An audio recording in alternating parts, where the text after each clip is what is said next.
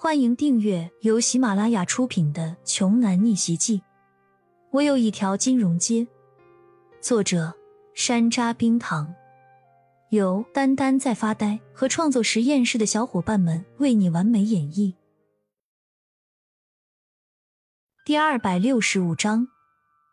这个时候，外面传来一片哗然的喧闹声，一群人簇拥着一个年轻的阔少走进了这间酒吧里。摆着一副盛气凌人架势，正踱步走入的家伙正是刘志凯，他的身后还跟着刘慧敏的父亲刘成安。见状，矮个子的瘦男人顿时大喜，满脸春风得意的开心着大叫了起来：“我们刘彻来了！你们几个呀，要完蛋了！你们怎么回事儿？这么一点小事都办不好，你们都是吃干饭的吗？我算白养活你们了！”一群废物！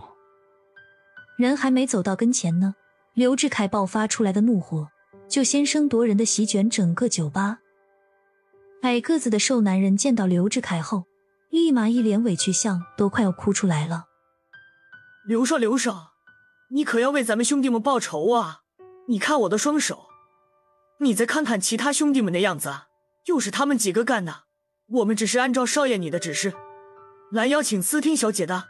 他们几个二话不说，就对我们动起手来了。刘志凯向周围随便扫了一眼，好家伙，十来个彪形大汉手里都举着明晃晃的钢刀，可全跟雕塑一样，一动不动的挺实在了原地，顶多是眼睛能眨一眨，浑身上下全都被点了穴位。当他无意间看向吧台的时候，脸色瞬间大变。骄阳正休闲的靠在吧台上。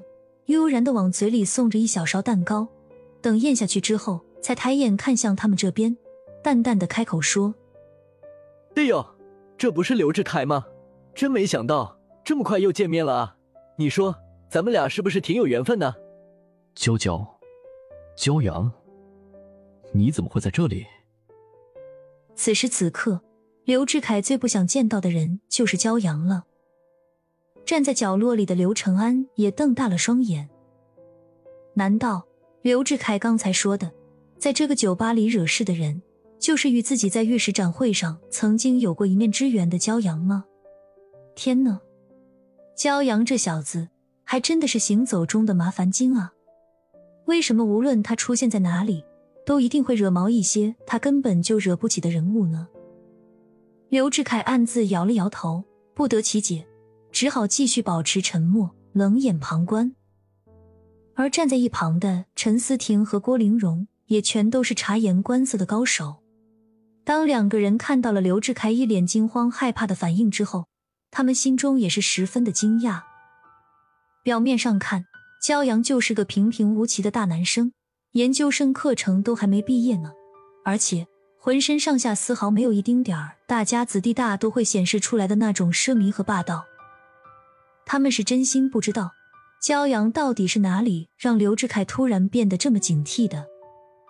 这个时候，那个矮个子的黑瘦男人还是没有反应过来，完全没有及时掌握到局势的风向，早就从刘志凯看到骄阳的第一眼就已经彻底转变了。只见矮瘦男人又上前半步，恨不得紧紧抱住刘志凯的大腿，就好像是一个在外面挨了别的小朋友欺负的孩子，回家找父母哭诉一样的。继续委屈，跟刘志凯告状似的说道：“刘少，就是这个人，这小子动手打伤了咱们好几个弟兄，还有那个女的，也不知道他用了什么妖法，让所有弟兄们全都动不了了。”本集播讲完毕，想听更多精彩内容，欢迎关注“丹丹在发呆”。